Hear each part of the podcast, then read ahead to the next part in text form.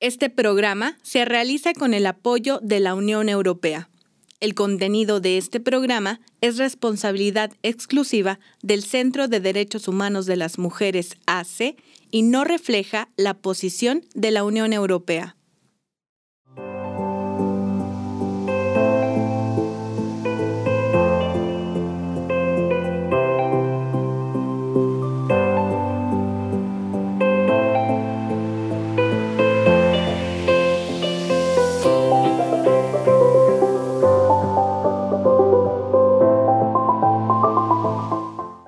¿Qué tal? Bienvenidas y bienvenidos a Nuestras Voces, un programa audiovisual del Centro de Derechos Humanos de las Mujeres que es posible gracias al financiamiento de la Unión Europea.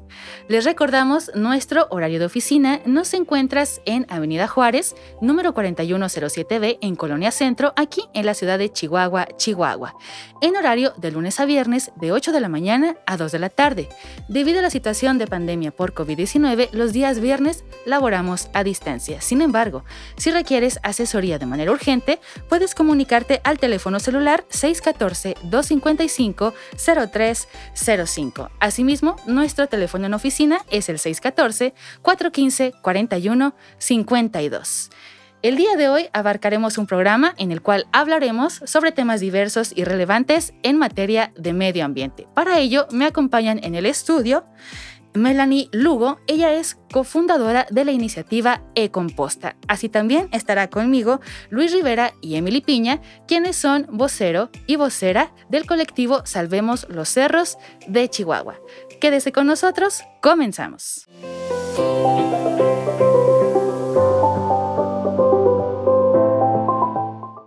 Bien, damos inicio a la sección de entrevistas del programa del día de hoy y ya se encuentra conmigo en el estudio Melanie Lugo. Ella es fundadora y propietaria del proyecto E-Composta. Melanie, ¿cómo estás? Hola, buenos días, Anabel. Muy contenta de poder compartir aquí contigo. Gracias, Melanie, por acceder a esta entrevista y al contrario, muy contentas nosotras y el equipo de, producción por tenerte aquí en este episodio. Y bueno, Melanie, pues, ¿qué te parece si empezamos de lleno con la entrevista del día de hoy? Platícanos, por favor, Melanie, a las personas que nos escuchan, ¿de qué se trata Ecomposta? ¿Qué es Ecomposta? Hola, buenos días. Ecomposta es una comunidad que se encarga de recolectar los residuos orgánicos de las personas que están interesadas en el cuidado del medio ambiente nosotros los recolectamos y los convertimos en composta. Bien, entonces rescatan los residuos orgánicos para convertirlos en composta. Así es. ¿Cómo surge, Melanie, la inquietud por llevar a cabo esta iniciativa? Bueno, inició el año pasado, cuando empezó la pandemia. En, pues en querer manejar la ansiedad y todo lo del encierro, empezamos mi novio y yo a hacer composta en nuestra casa y nos enamoramos del proceso de transformar los residuos orgánicos, de ver cómo se van transformando y convertirte, se convierte, perdón, en esa tierra fértil que es súper buena para nuestras plantas y, y nuestros huertitos o jardines. Fue una inquietud de pandemia entonces. Sí. ¿En qué mes aproximadamente empezaron? Empezamos aproximadamente en abril en abril. Y desde entonces ya tenían la idea de hacerlo como una red, digamos, o lo empezaron a hacer ustedes en lo particular. No, lo empezamos nosotros como un hobby. Este, estábamos trabajando desde casa y pues para manejar todo lo del estrés de pues no estar acostumbrados a estar todo el día en la casa, empezamos a invertir nuestro tiempo en, en hacer composta y como te comento, pues nos enamoramos del proceso que decidimos que era importante compartirlo para los demás. De acuerdo, para que el resto de las personas también se involucraran en estos procesos. Así es. Bien, Melanie, ya un poco me lo comentaste. ¿Quiénes lo integran? ¿Quiénes integran Ecomposta? Bueno, Ecomposta pues lo integramos como ya lo comenté, mi prometido y yo. Nosotros nos encargamos de crear las rutas de recolección, de hacer composta, de cribarla, de pues prácticamente todo. A veces hasta nos toca recolectar y entregar kits. Y luego también nos acompañan nuestros dos nuestros hermanos, que son mis dos cuñados, que son Isaac y Sebastián. Ahí los van a conocer, este, o los que los conocen son los que se encargan de la recolección. Mi hermana y mi hija que nos ayudan con todo lo que es la mercadotecnia y la publicidad. Y pues todos que, los que son parte de esta comunidad realmente, pues todos forman parte de Composta, desde los que se inscriben, porque pues sin ellos no, no sería posible. Así que pues somos una gran familia. Exacto. Entonces es una iniciativa muy familiar. Participa tu prometido, familiares, amigos y desde luego pues las personas que se van inscribiendo al, al proyecto. Melanie, platícanos un poco más para las personas que somos nuevas en, todo este proceso. Eh, ¿Cómo es el proceso de compostaje? Bueno, el proceso de compostaje es una transformación de tus residuos orgánicos. Este, tenemos la mala idea de que pues todo lo tiramos a la basura, pero pues no les damos la segunda oportunidad que, esto se requiere. Nosotros, pues como ya lo dijimos, lo recolectamos, pasamos a su domicilio a recolectarlo, nos lo llevamos a un terreno y ahí empieza el proceso de transformación. Este, son tres elementos principales de la composta, que es el nitrógeno, que son los residuos orgánicos, el carbono, que es todos los materiales secos, como lo pueden ser las hojas, el acerrín, los rollitos de papel, el cartón del huevo, y el oxígeno. El oxígeno lo, tenemos cuando nosotros la estamos removiendo o moviendo. Al entrar en, en acción estos tres elementos, empieza el proceso de transformación. Entonces tus residuos orgánicos empiezan a convertir en esta tierra fértil llena de nutrientes, como lo son el fósforo, el oxígeno, el zinc, el potasio, por mencionarte algunos. Y es así como se obtiene la composta, que luego ya se puede utilizar para el cultivo de, de plantas. Nosotros hacemos en, en el composta, hacemos la composta caliente.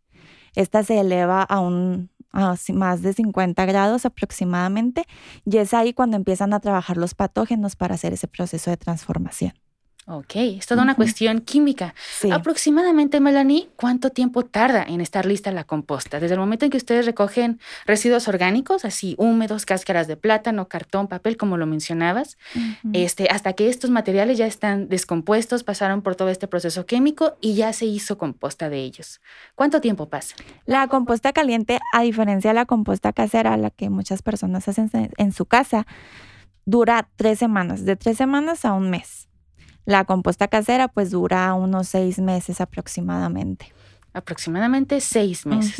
Muy bien. Pero la casera, la que nosotros hacemos es de tres semanas a un mes. Es mucho más rápida. Muchísimo más rápida por el hecho de que se calienta. Entonces empieza a descomponer todo más rápido. Bien, qué interesante, Melanie.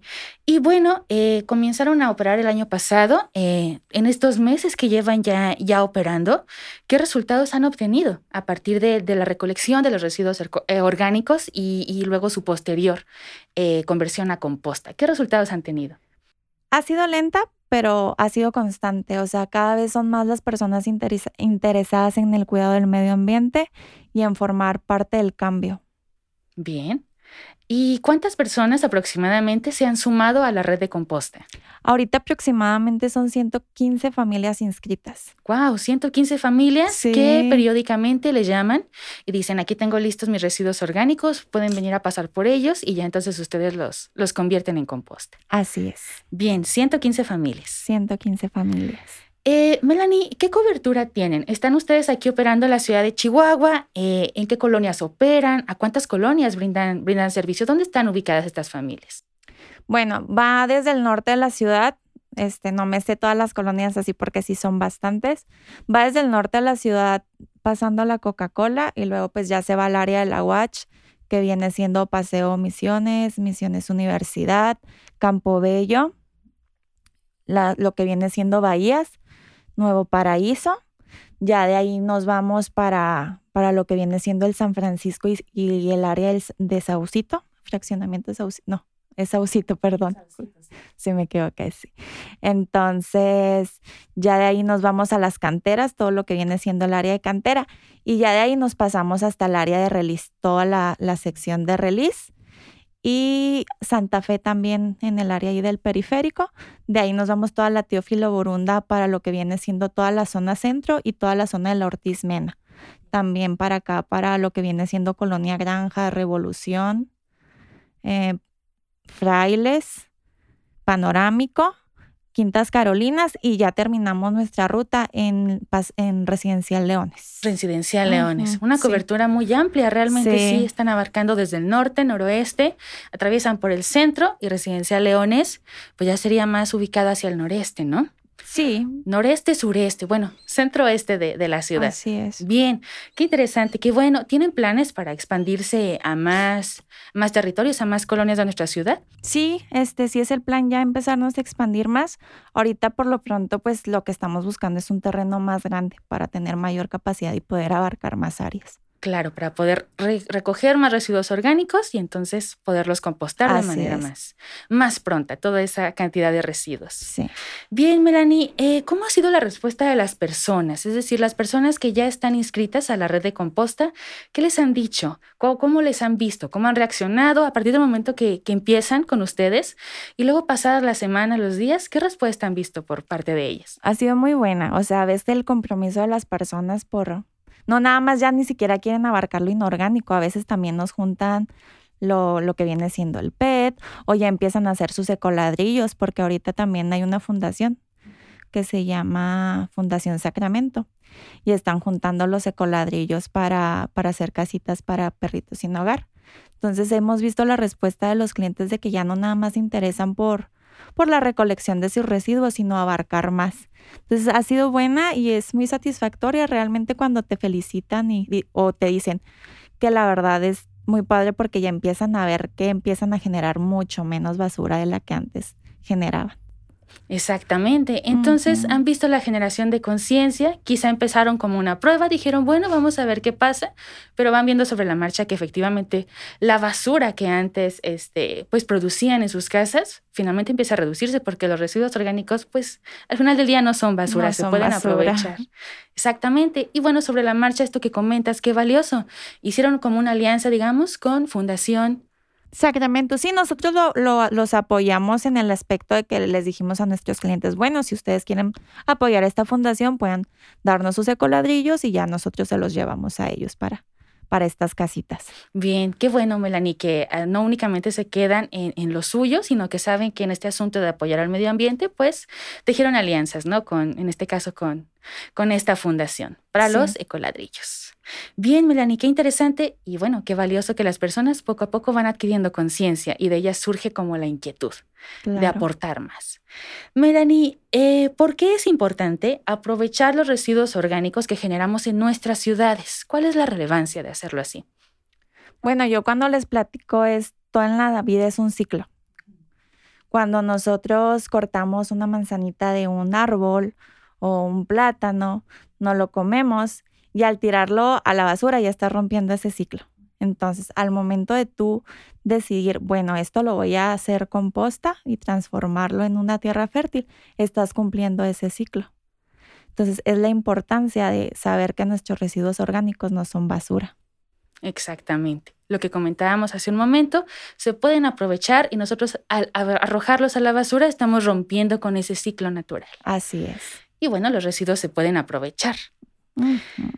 Eh, Melanie, otra duda más. Mm, ¿Qué es lo que más disfrutas? Ya hablando ahora sí que desde tu punto de vista muy personal, ¿qué es lo que más te gusta de este trabajo que realizas en, en Ecomposta? Disfruto todo, desde a veces desde recolectar, aunque a veces digo, ay, están pesaditas las cubetas o lo que tú quieras, pero sí lo disfruto desde, desde que a veces me toca la recolección. Realmente te digo, ahorita que están mis cuñados, no, no recolecto ya mucho, pero lo que más, más disfruto es el proceso de transformación. Realmente estamos enamorados de, de cómo se van transformando los residuos y ver cómo se va generando conciencia en las personas. O sea, que tú piensas que a veces lo que tú haces no, no lo ven, pero sí, o sea, están ahí viendo y, y toman conciencia toma conciencia y entonces todo el proceso tiene como una causa mayor, ¿no? Digamos. Así es. Bien, Melanie, qué bueno. ¿Cuáles son sus planes a futuro, Melanie? Hace un momento me comentabas que eh, pues poco a poco se han ido expandiendo en, en su cobertura aquí dentro de la ciudad. Eh, y sí tienen planes de posteriormente adquirir quizá o tener la posibilidad de acceder a un terreno más grande para recolectar más residuos, hacer más composta. ¿Y a futuro cómo se ven? ¿Qué planes tienen a futuro? ¿Hasta dónde lo quieren llegar este proyecto de composta? Bueno, por el momento pues abarcar todo lo que viene siendo áreas de, de la ciudad. Igual ya a futuro podrían ser Cuauhtémoc, Ciudad Juárez, Ojinaga, o sea, que se vaya haciendo una red de, de más personas interesadas en este cambio. Igual también ya planeamos meter en el mercado lo que viene siendo la lombricomposta, que es otro tipo de composta que nosotros hacemos. Y pues lo que habíamos dicho, el terreno más grande para poder, aparte, abarcar más colonias aquí en Chihuahua. Qué bueno, Melanie. Verás que sí, les deseamos mucho éxito para que logren todos sus sueños, sus objetivos en, torno a este proyecto. Melanie, ya un poco lo, hemos mencionado, eh, hablando de la importancia de, tener este tipo de iniciativas aquí en las ciudades, ¿no? En las ciudades que habitamos. ¿Qué pasa, Melanie, cuando no lo hacemos así, cuando no aprovechamos nuestros residuos orgánicos y estos llegan a la basura? ¿Qué pasa? Eh, ¿Contribuyen a esta cuestión de contaminación? ¿Qué pasa con ellos al llegar al basurero? Bueno, cuando llegan al basurero, perdón, este, contribuyen al calentamiento global. Tú cuando revuelves toda tu basura, pones, no sé, tus desechos orgánicos, plástico, aluminio, y no eres consciente de separar tus residuos porque todos tienen, o sea, un proceso, entonces al momento de que tú los guardas todos juntos, todo eso que pudiste haber salvado lo echas a perder. Entonces lo mandas al relleno sanitario en donde va a generar gases efecto invernadero como son el gas metano y el dióxido de carbono. Y esto que va a ocasionar que nos va a hacer una contaminación tanto del suelo como del aire. Entonces pues es lo que respiramos y es donde vivimos. Entonces pues ustedes tienen la opción de evitar todo eso también nosotros lo que hacemos es de que, por ejemplo, separamos nuestros residuos inorgánicos, los pocos que llegamos a tener, que son plástico, aluminio, latas, y las llevamos al Instituto Down. El Instituto Down tiene un centro de acopio que apoya a los alumnos de esta institución. Bien, entonces otra alianza que tienen por ahí, en este caso recolectando latas. Pero bueno, recapitulando lo que, me, lo que nos mencionabas, eh, al no aprovechar los, los, residuos orgánicos y arrojarlos a la basura, no únicamente los desaprovechamos, sino que contribuimos a la contaminación de la tierra y del aire por todos los gases de efecto invernadero que estos expelen eh, al momento de que entran en proceso de descomposición sin su debido proceso de, de compostaje, únicamente ahí en el relleno sanitario. Así es. Bien, entonces ahora sí que no solo una forma de aprovecharlo, sino de reducir las emisiones que, que como familias tenemos este, y el impacto que tenemos en el medio ambiente. Así es. Bien, Melanie, eh, para las personas que nos están escuchando y que dicen a lo mejor, mira, ya me estoy interesando, ya reiteradamente nos han dicho, ¿no? Desde la escuela nos dicen la regla de las tres R's, hay que reutilizar, hay que reducir, hay que reciclar. Para quienes nos ven y ya traen la inquietud, ¿qué ventajas les podrías compartir? ¿Cuáles son las ventajas de, de realizar el compostaje? Bueno, hay algunas principales que les voy a decir a mayor rasgo.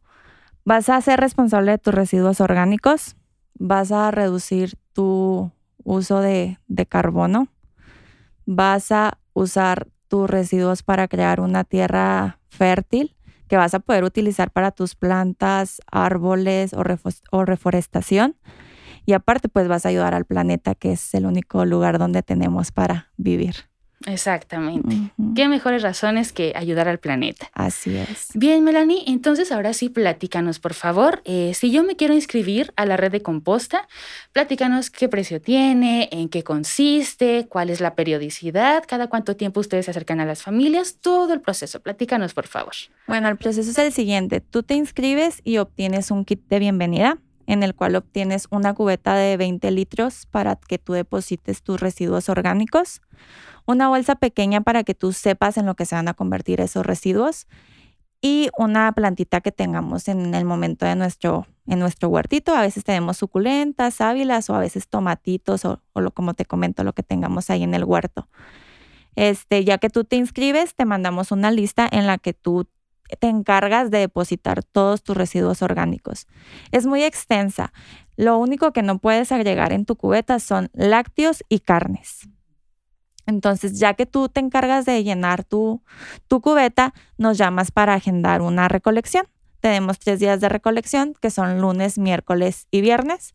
Ya pasarían Sebastián o Isaac a recolectar su cubeta y la recolección tiene un costo de 70 pesos. Cuando tú cumples 10 servicios, te, devolvemos una de composta. Este, te devolvemos una, una cubetita de composta que pues ya como te había comentado, la puedes usar para tus plantas, para tus jardines, si tienes huerto para tus huertos.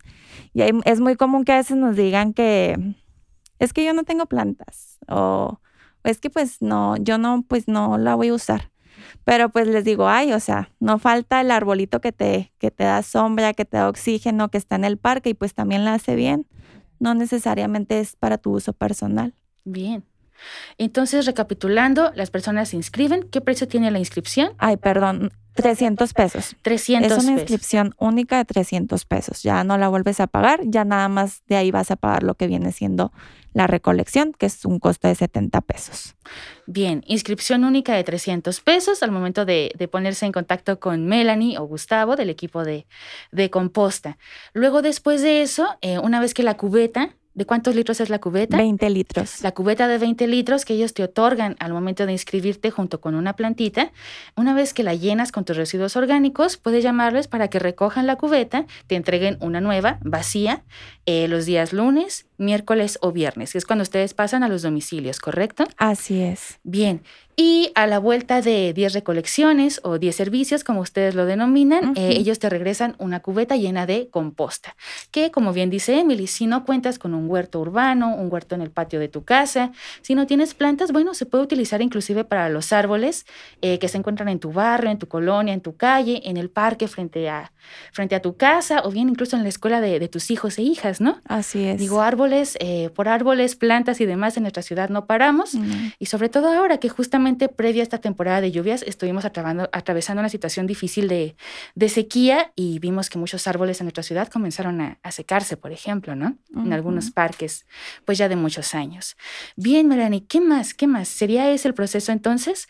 Ah, platícanos un poco. Dices que es una lista muy extensa, los residuos orgánicos que podemos colocar, pero algunos ejemplos. Son cáscaras, no sé, tú Sí, dices. mira, pues son cáscaras pues de fruta, de verdura, eh, fruta o verdura echada a perder. También lo que te sirve mucho esto de la recolección es que tú te vas dando cuenta y eres consciente de que, uy, o sea, ahora, o sea, se me echó a perder mucha fruta o verdura y ya eres más consciente de no comprar de más, sino decir, ok, me voy a, en vez de comprar un kilo de papa, voy a comprar la mitad y ya cuando se me acabe, pues ya voy por más porque te empiezas a dar cuenta todo lo que desperdicias. Que claro, o sea, va- vas a utilizarlo para, pues, para generar tierra fértil, pero también el hecho de que tú estés desperdiciando comida es desperdicias agua, desperdicias tiempo, desperdicias otras Dinero. cosas, dinero, exacto. Entonces te vuelves también más consciente en esto. Puedes poner, por ejemplo, lo que queda del filtro del café, las bolsas de té, eh, todas las cáscaras, semillas, leguminosas, lentejas, arroz.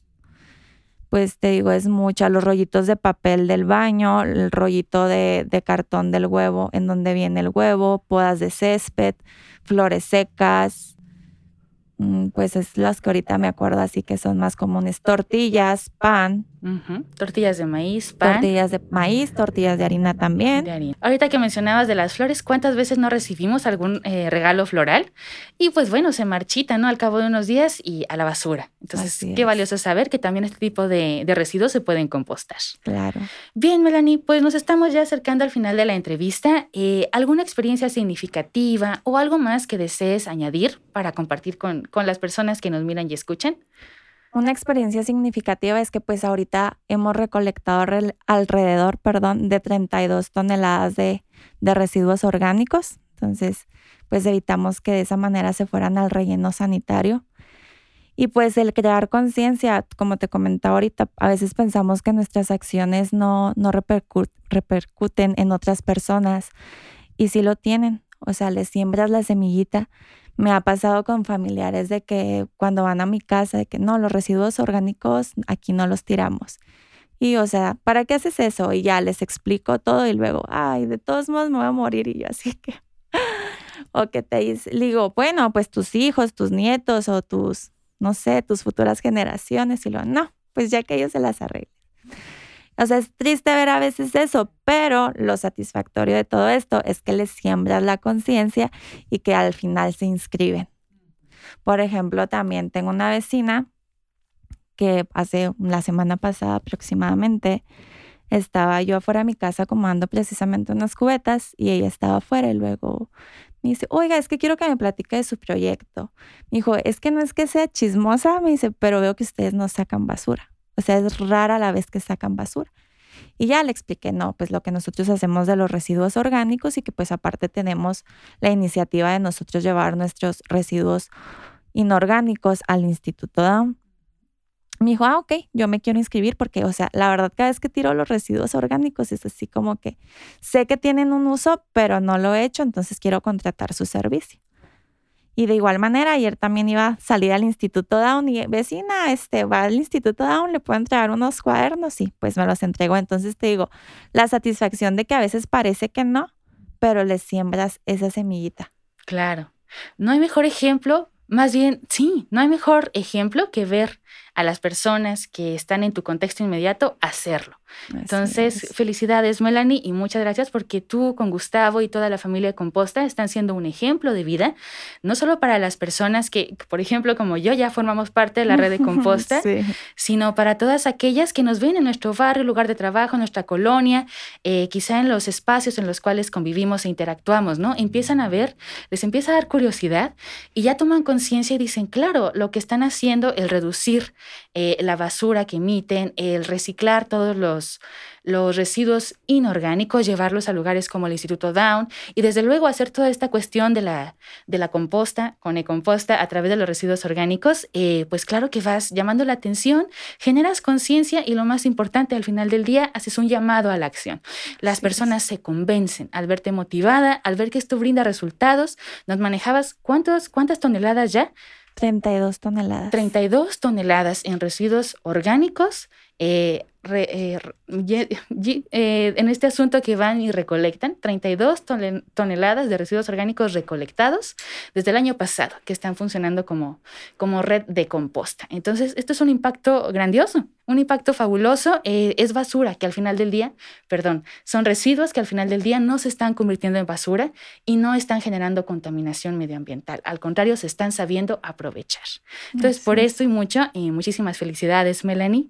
Eh, por favor, compártenos a las personas que nos observan su información de contacto, redes sociales. Adelante. Nuestra información es de contacto, pues estamos en Instagram y en Facebook como Ecomposta CUU y el número de contacto es 614-285-8268. Nos pueden marcar o mandar un mensajito de WhatsApp y con mucho gusto respondemos todas sus dudas. Excelente, para que se animen. Eh, la comunicación es muy abierta, inmediatamente por ahí estará Melanie resolviendo todas sus dudas. Anímense, hagamos algo por el medio ambiente. Hoy más que nunca es necesario, no solo para las generaciones futuras, para nosotros. Lo estamos viviendo ya en nuestro presente, tenemos que tomar acción. Melanie, por último, ¿algo más que quieras añadir o con esto cerramos? No, nada más que, bueno, las personas que todavía no forman parte de eh, Composta, anímense. A veces la verdad invertimos nuestro dinero en otras cosas que pues son de un momento. Este, tratemos de ayudar nuestro, a nuestro planeta como dije ahorita, es el único lugar que tenemos donde vivir. Recuerden que pequeñas acciones colectivas hacen una gran diferencia. A veces estamos pensando que los gobiernos o que las grandes empresas hacen toda la contaminación y pensamos que lo que, lo que nosotros hagamos no contribuye. Y claro que sí tiene un impacto. Mientras todos nos pongamos de acuerdo y hagamos todo esto masivo, vamos a ver una gran diferencia. Y pues como siempre decimos, este igual y pues no podemos cambiar el mundo, pero pues sí el pedacito que nos toca. Y con eso es más que suficiente. Así es. Bien, muchísimas gracias Melanie por acceder a la entrevista del día de hoy. Esperamos muy pronto poder contar de nuevo con su asistencia y participación. Muchas gracias, Anabel. A ti, Melanie. Y bueno, continuamos con nuestras voces. Seguimos.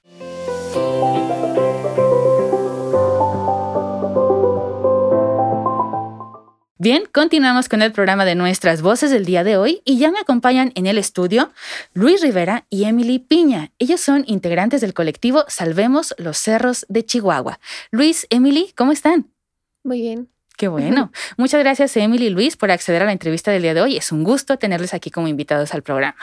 Y bueno, ¿qué les parece si empezamos de lleno con la entrevista que nos toca el día de hoy? Platíquenos, por favor, a las personas que nos miran desde sus trabajos, sus hogares, qué es Salvemos los Cerros de Chihuahua. Salvemos los Cerros de Chihuahua es un movimiento social ambiental de corte informal. Esto quiere decir que no tiene una estructura definida, pero sí tiene un método democrático y horizontal de toma de decisiones, inspirado sobre todo pues, en las tradiciones anarquistas y de organización de los pueblos originarios de México.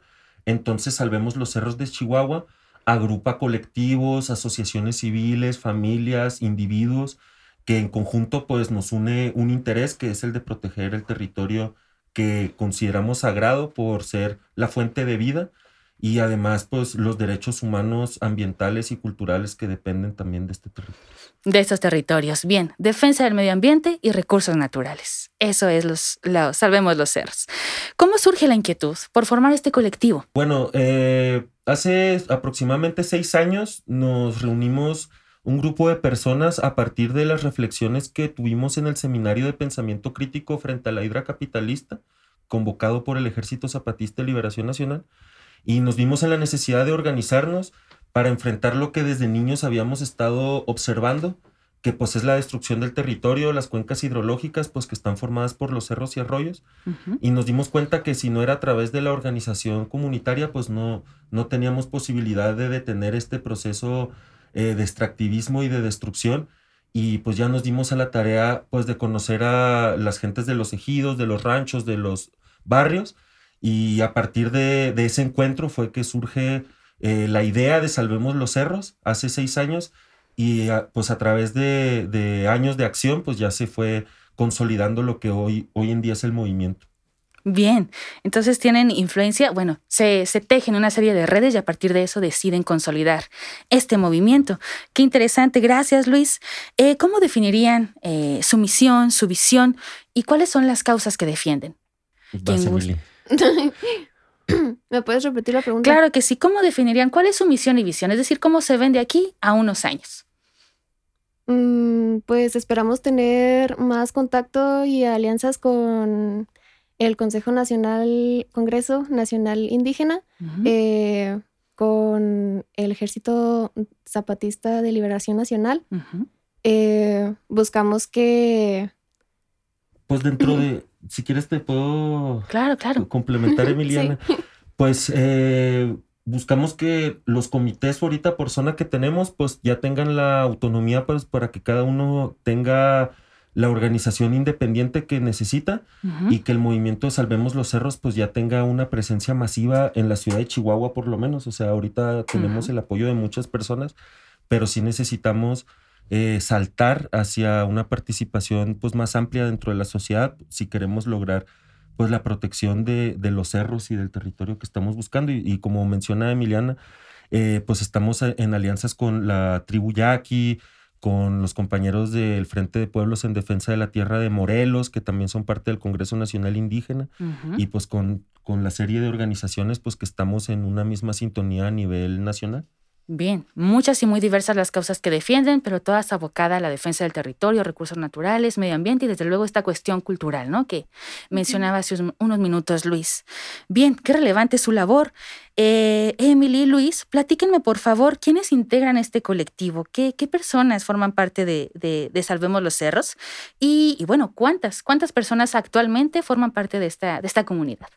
Pues digamos que del núcleo organizativo somos aproximadamente 30 personas, pero pues son muchísimas más personas, ¿no? Porque el labor de cada una cuenta, ¿no? O sea, de las personas que asisten a las reforestaciones, que utilizan la pala, eh, los voceros, cualquiera de todos nosotros formamos parte de Salvemos los Cerros.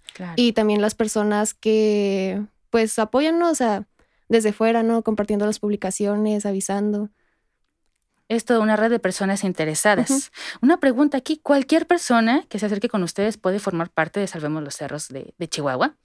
Claro. ¿Sí? Bien. Sí. Muy bien, Emily. Eh, ¿Desde cuándo actúan aquí en nuestra ciudad? Bueno, ya un poco nos comentaba Luis que, que se fundan hace alrededor de seis o siete años. Eh, ¿Es este el periodo de tiempo que tienen trabajando aquí en la ciudad de Chihuahua?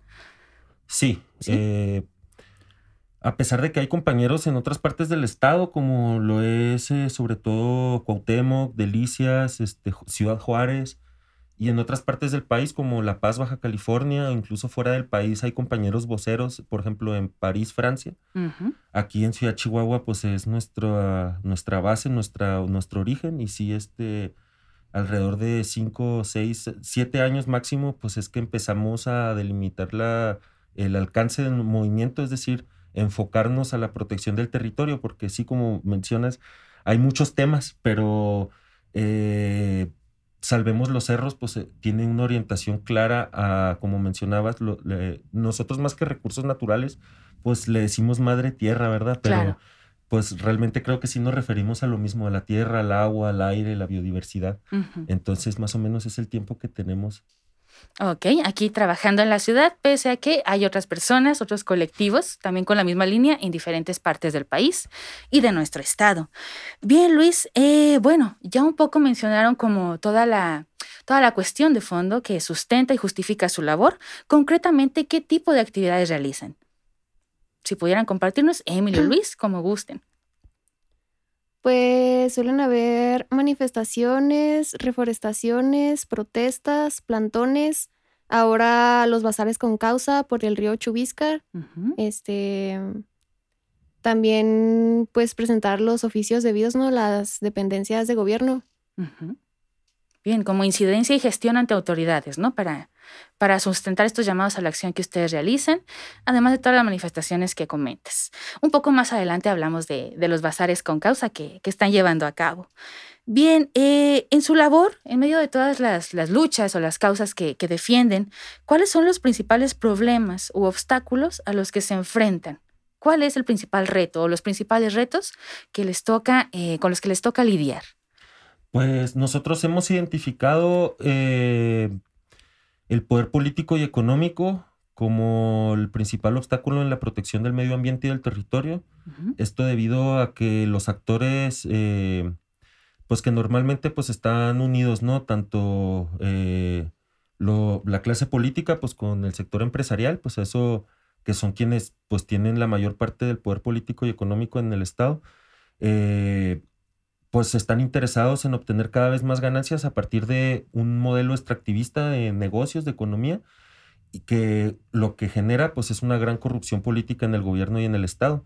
Y a través de esta alianza de esos sectores es que se han destruido amplias zonas naturales en la ciudad de Chihuahua y que ya están proyectadas la destrucción de, otras zonas también que son fundamentales eh, para el equilibrio ecológico. Entonces, mientras eh, sea este interés de, estos grupos minoritarios el que rija la vida social, pues va a ser eh, pues prácticamente imposible detener la destrucción de los cerros. Entonces, además pues de la, eh, digámoslo así, de la irresponsabilidad o falta de conciencia que tenemos como sociedad civil, el, mayor reto pues es superar la, este muro que impone pues el interés de, los grupos capitalistas y, y de la clase política por apoderarse del territorio, pues para hacer eh, que carreteras, este, eh, fraccionamientos, industrias, que a final de cuentas terminan por contaminar y por destruir eh, las áreas naturales. Entonces, este, poco a poco hemos estado enfrentando este gran obstáculo y desafío, pero estamos conscientes de que es, a través de la unión de toda la sociedad que podríamos cambiar este modelo de mal llamado desarrollo para verdaderamente eh, caminar hacia un, no sé si llamarle modelo, pero otra forma de vivir en sociedad donde pues lo que más tenga peso sea el respeto por los seres vivos, por los valores eh, humanos y pues por la libertad y los derechos que tenemos como, como pueblos. Claro que sí, y efectivamente, como bien mencionas, ¿no? Al final del día, la clase política, eh, la iniciativa privada, son quienes arrasan con, ahora sí que con la madre tierra y todos los recursos que, la biodiversidad y recursos naturales que en ella cohabitan y coexisten. Y al final del día, esto repercute sobre los derechos humanos de las personas. Entonces, sí, muchas veces suelen ser el gran obstáculo o los grandes obstáculos a vencer. Y bueno, pues para eso se requiere mucho la toma de conciencia de la ciudadanía y desde luego transformar esa conciencia en acciones. Bien, platíquenos por favor cuáles son los cerros y las áreas naturales que protegen para que sepan las personas que nos miran de qué zonas estamos hablando. Bueno, pues este, el Cerro Grande Arehuacahui, el Cerro Coronel Huahuachic, el Cañón del Marro, el Cerro Oreb, em, la Sierra Navacoloaba, este, el, Cerro del Caballo, la Sierra del Mogote, son básicamente en los que más se ha trabajado. Bien, es donde más llevan ustedes sus acciones y todo lo que realizan es en defensa de, estos cerros. Platíquenos, por favor, cuál es la importancia de los cerros para la preservación de la biodiversidad y los recursos naturales. Bueno, los cerros son la base del equilibrio ecológico. como mencionaba al inicio, son eh, el elemento que constituye las cuencas hidrológicas, lo que quiere decir que sin cerros no podría haber captación de agua a los cuerpos de agua superficiales como ríos y presas, pero también pues a los mantos freáticos, a los acuíferos, que pues son los que abastecen de agua potable a las personas y pues también a la economía, ¿verdad? Entonces eh, los cerros son eh, el suelo vital del cual todos los seres vivos dependemos, tanto para tener una casa, por ejemplo, que eh, las casas están hechas con material extraído de los cerros, tan solo eso, pero pues también son la casa de especies en peligro de extinción, que sabemos que eh, entre más avance la, el exterminio de la biodiversidad, también más, más van a avanzar las enfermedades y las pandemias, ¿no? Que claro. esa es una de las causas por las cuales ahorita estamos sufriendo esta pandemia tan dolorosa,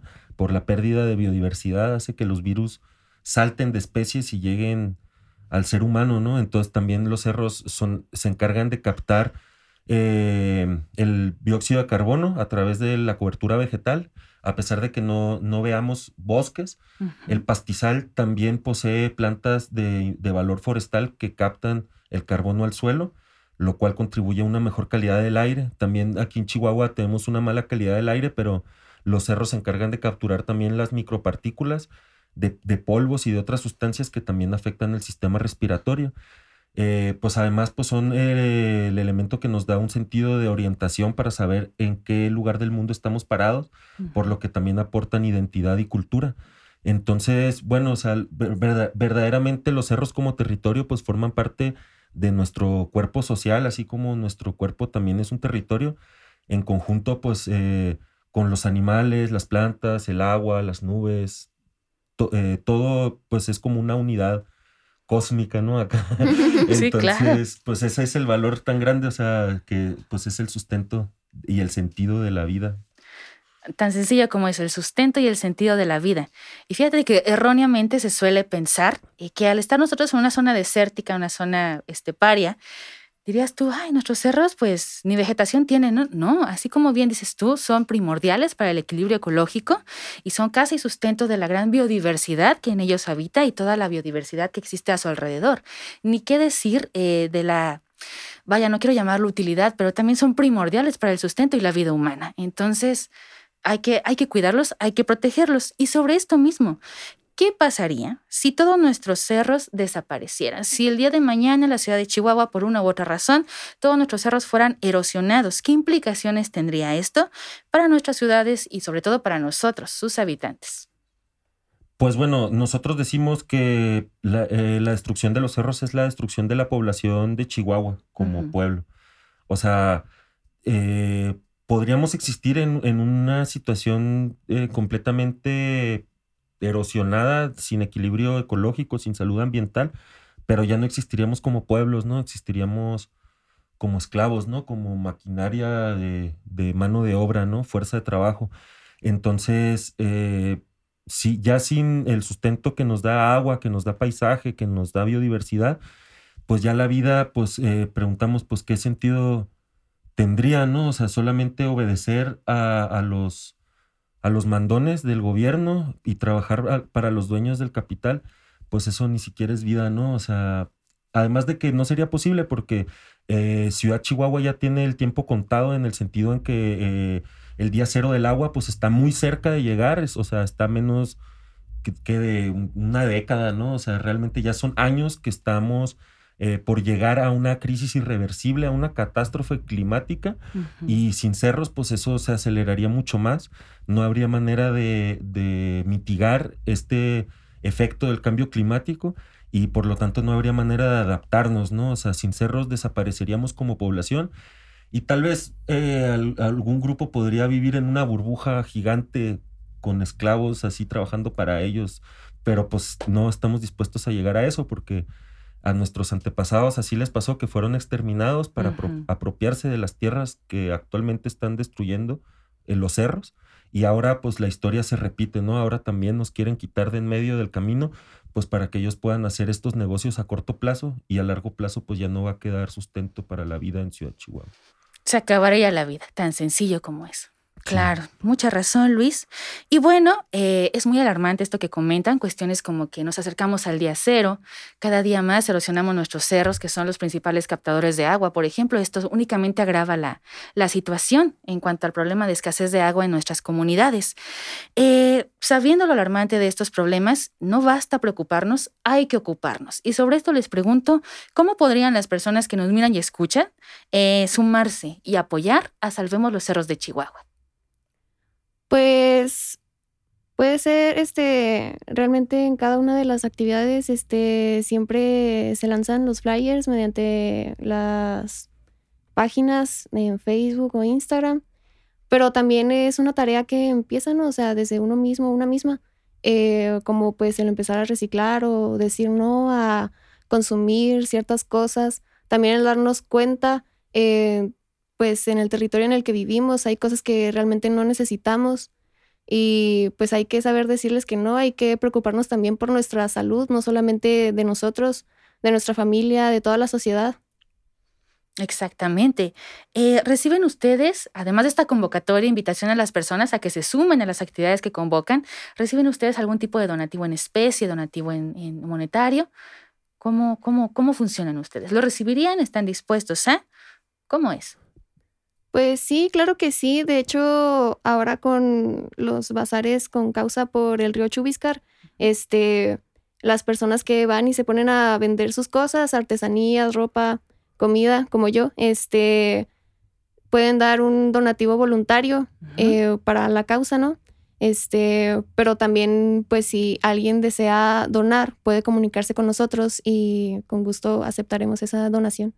Perfecto. Y ya tocaste un poco eh, el tema de la siguiente pregunta. Eh, nos hablas de un bazar. ¿Qué eventos, qué actividades tienen en puerta? Y si nos pueden platicar un poquito más de qué va esta actividad a favor del río Chubiscar. Claro que sí. Eh,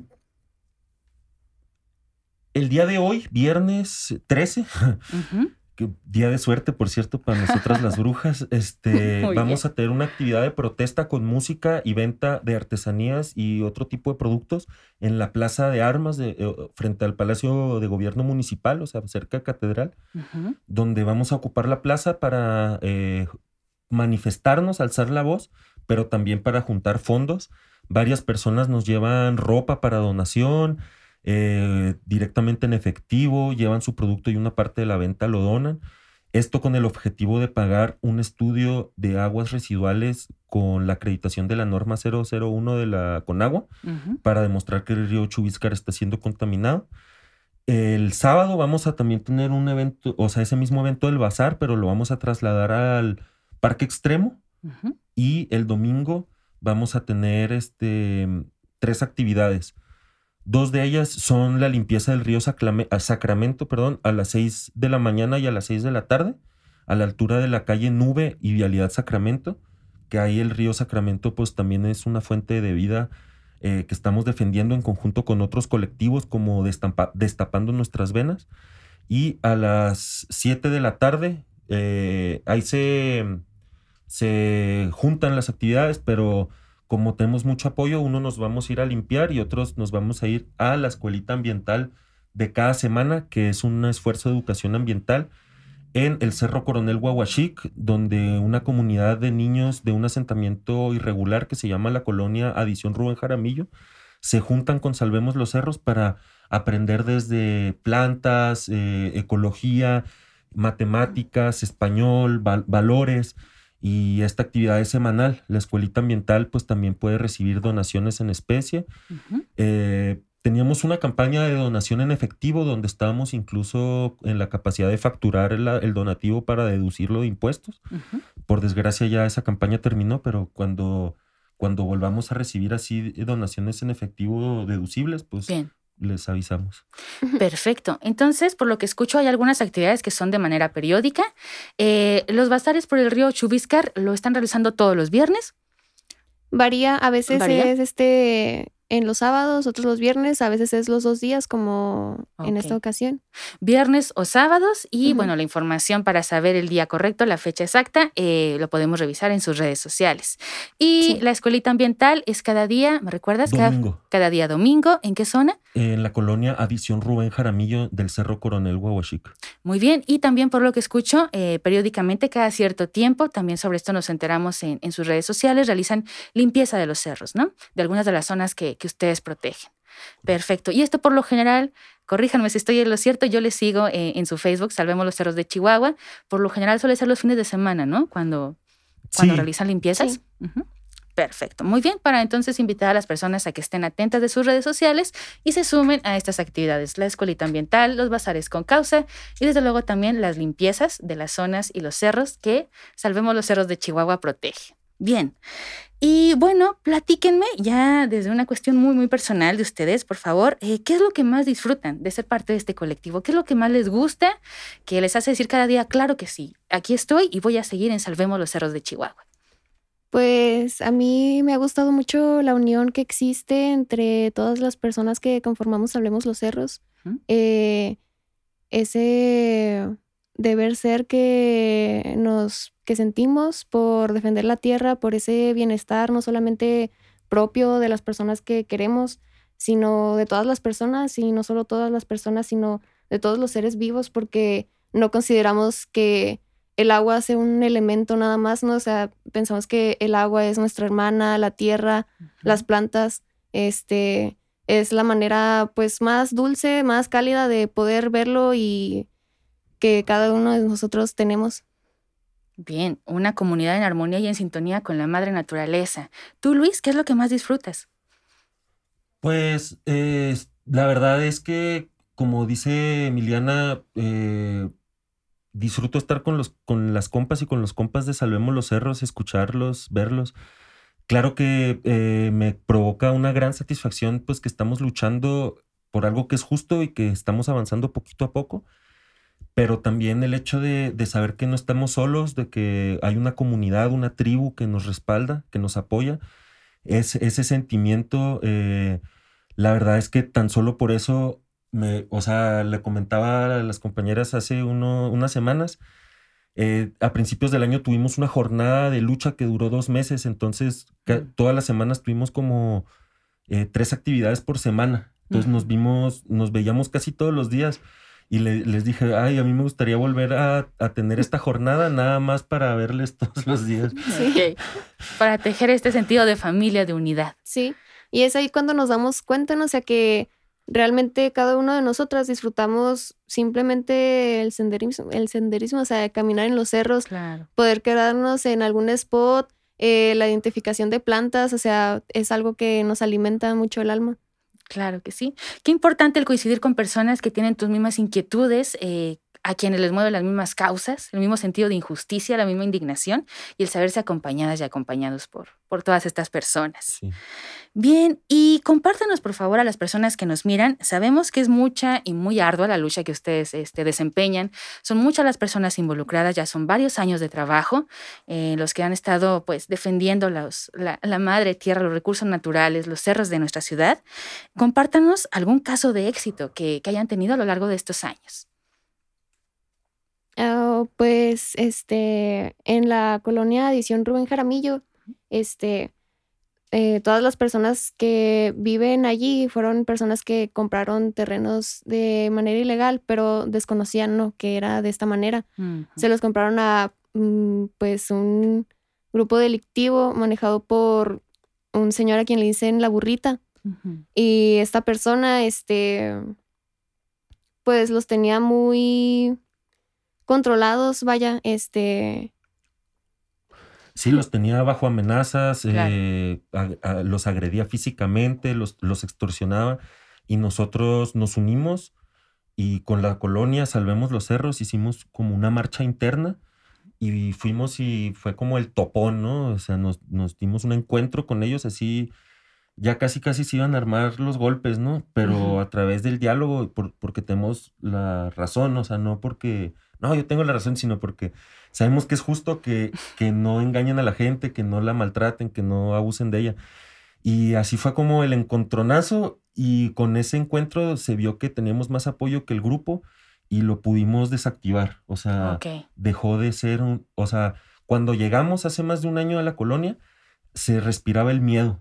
Y a partir del trabajo, de la escuelita, la reforestación, recuperamos terrenos que se iban a vender, los reforestamos y al final al grupo lo, lo, topamos y lo desactivamos, ¿no? Entonces eso es algo que se recuerda en esa zona como un momento histórico y ya el miedo ya no se respira tanto porque es una zona marginada, claro que todavía hay violencia, inseguridad, pero ya hay mucha más libertad, este, nos amenazaron de muerte con cosas muy feas, nos dijeron que, le iban a cortar las manos a las compañeras y cosas así horribles, pero en lugar de, hacernos menos, eh, tomamos la fuerza que, tenemos y ya podemos ir a esa colonia, hemos ido de noche con los vecinos, no corremos ningún riesgo, o sea, esa victoria sobre el territorio que, que recuperamos predios, lo reforestamos y al grupo criminal lo hicimos a un lado, eso nos fortaleció mucho como colectivo y también a la comunidad vecinal de la zona.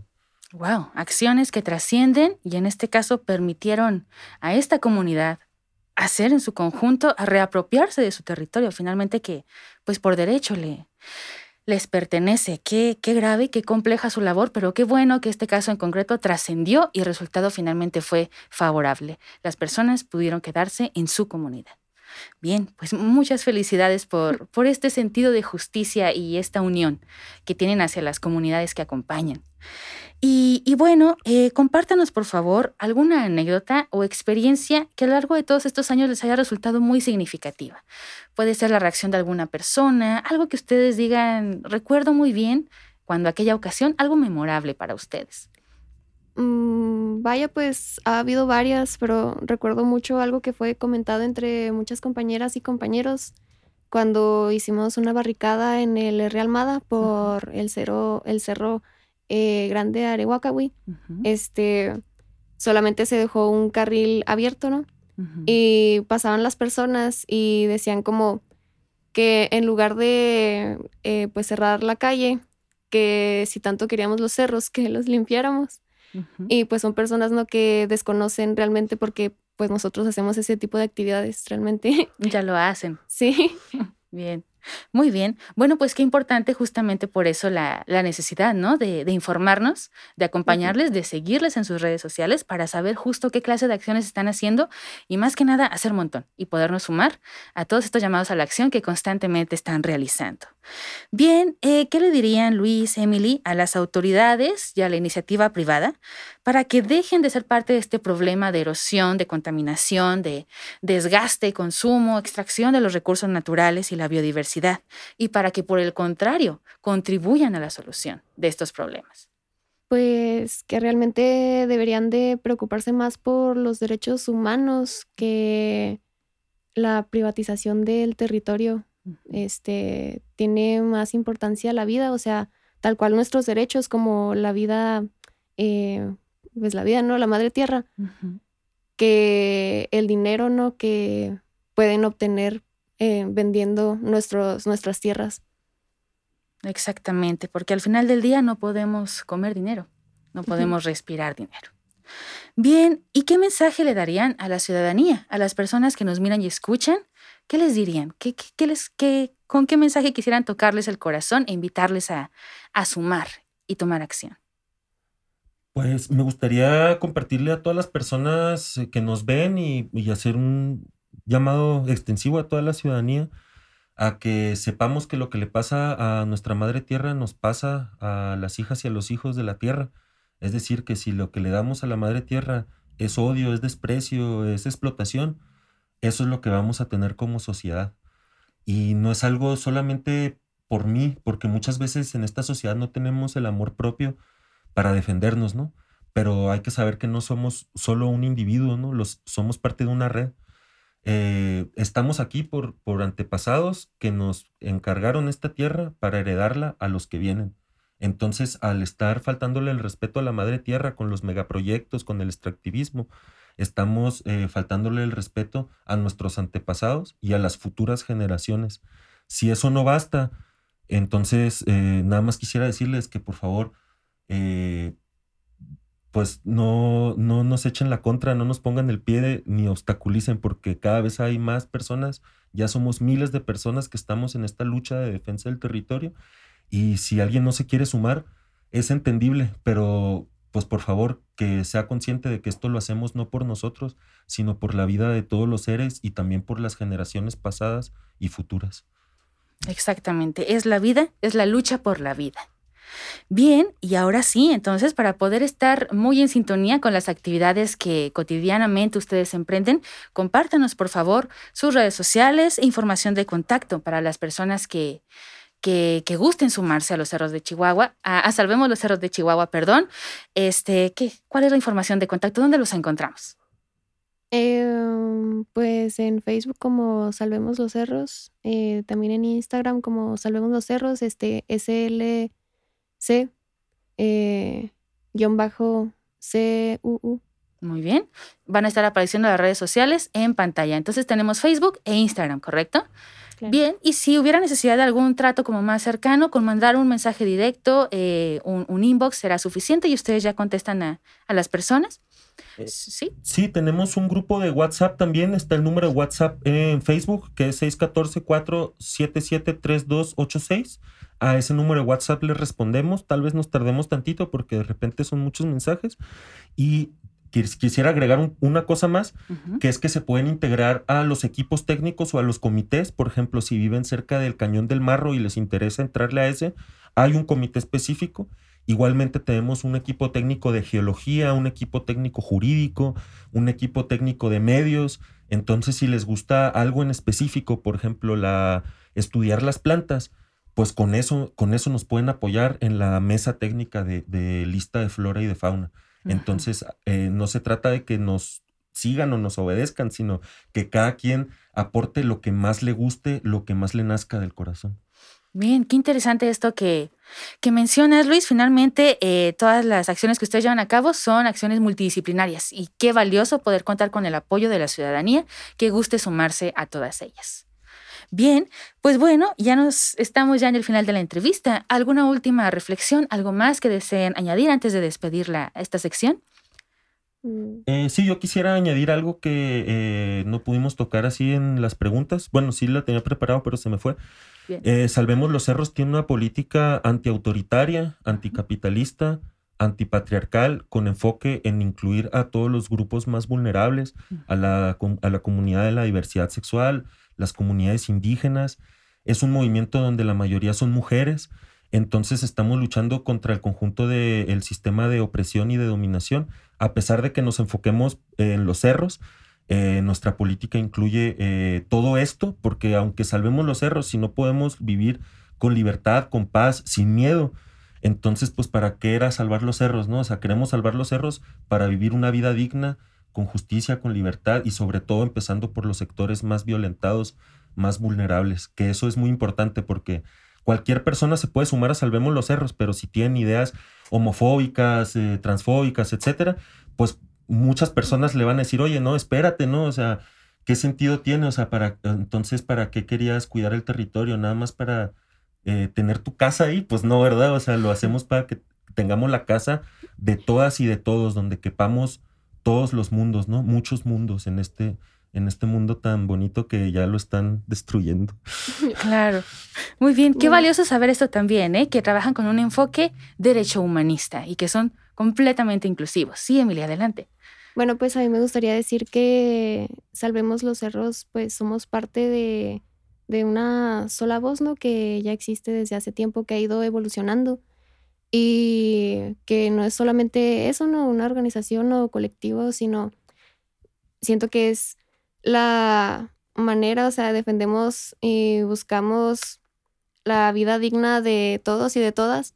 O sea, es como el camino y cómo debería de ser realmente la vida, ¿no? O sea, no es como retroceder en el tiempo, es realmente como siempre debió de haber sido. Exacto.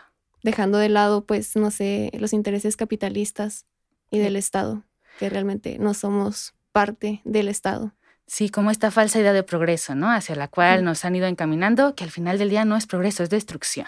Exacto. Sí. Bien, bueno, pues con esto concluimos, salvo que haya algo último que quieran añadir, si no, ya despediríamos la entrevista. Ustedes dicen. ¿Con esto mm. terminamos? Perfecto. Bien, entonces Luis, Emily, les agradezco nuevamente muchísimo por haber accedido a participar en este programa.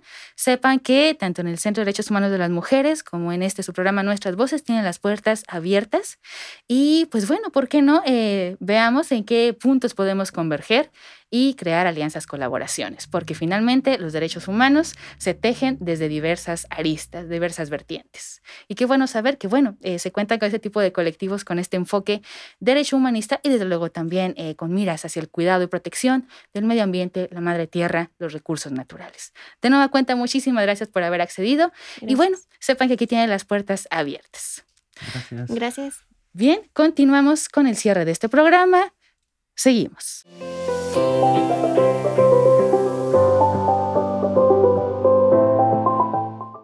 Hasta aquí el programa de nuestras voces del día de hoy. Agradecemos la presencia de nuestras invitadas e invitado, Melanie Lugo, Emily Piña y Luis Rivera, por su valiosa participación en este programa, así también a Trompeta Films por su valiosa colaboración para la producción de este episodio. Todo, eh, tanto esta como las emisiones anteriores de nuestras voces están disponibles en nuestras redes sociales.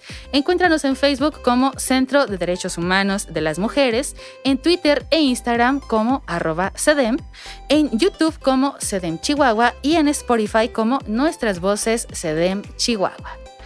Acompáñanos en nuestra próxima emisión en la que, como en cada ocasión, abordaremos temas relevantes en materia de promoción y defensa de los derechos humanos aquí en nuestra localidad y en nuestra entidad. Y bien, recordarles que nuestras voces es posible gracias al financiamiento de la Unión Europea. Mi nombre es Anabel Holguín. Hasta la próxima.